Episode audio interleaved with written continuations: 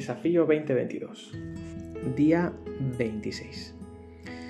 Bueno, querida iglesia, estamos ya a viernes otra vez, viernes 11 de febrero. Bueno, estamos pasando ya el ecuador de nuestro desafío, nos acercamos ya al día 40, dentro de poco, y estamos ya de nuevo en un, en un viernes de oración. Recordaros, queridos hermanos y hermanas, que tenemos nuestra reunión de oración, el más de ti. Cada viernes hemos adelantado una hora el horario. Ahora estamos a las 7 de la tarde en nuestro local en Retuerto. De 7 a 8 y media aproximadamente solemos estar, ¿vale? De 7 a 8 y media. Así que estáis todos cordialmente invitados esta tarde para venir a, orar, a adorar juntos al Señor. Va a ser una bendición. Hay uno de los versículos eh, más cortos de la Biblia, que obviamente tienen que ver con la oración. Lo encontramos en Primera de Tesalonicenses 5, 17. Y dice simplemente, orad sin cesar. Orad sin cesar.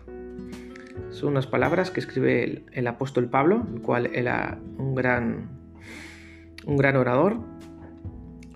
Y, fíjate que, que pone orad. Es un mandato, es un imperativo.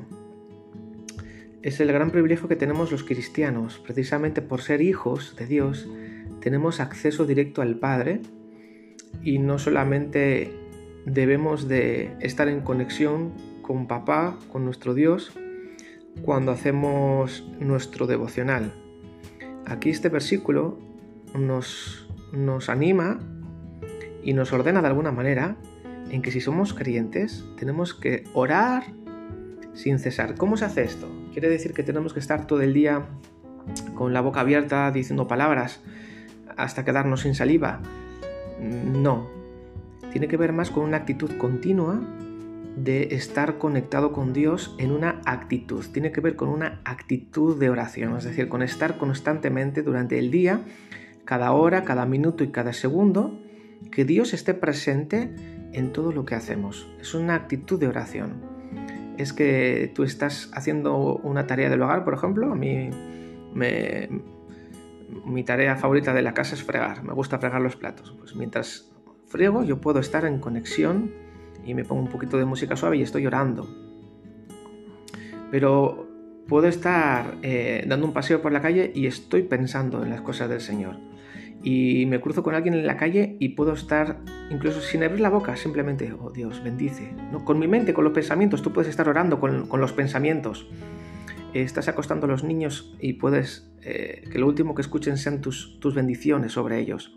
Estás en el culto, estás en el trabajo, estás en la escuela. Estemos donde estemos, podemos estar conectados con Dios y con una actitud de oración y orando en silencio. Puedes estar trabajando y hacer otra cosa, incluso puedes estar hasta viendo la televisión, un partido de fútbol, cualquier cosa, escuchar música y puedes estar en, tu interior, en lo secreto, en lo profundo, puedes estar orando. Se trata de intentar evitar tener un tiempo con Dios en el devocional y luego el resto del día vivir desconectados de Él. No, orar sin cesar tiene que ver con estar constantemente nuestra mente, nuestros sentimientos, nuestros pensamientos y lo que salga de nuestra boca que esté conectado con Dios en una actitud de oración. Que Dios te bendiga.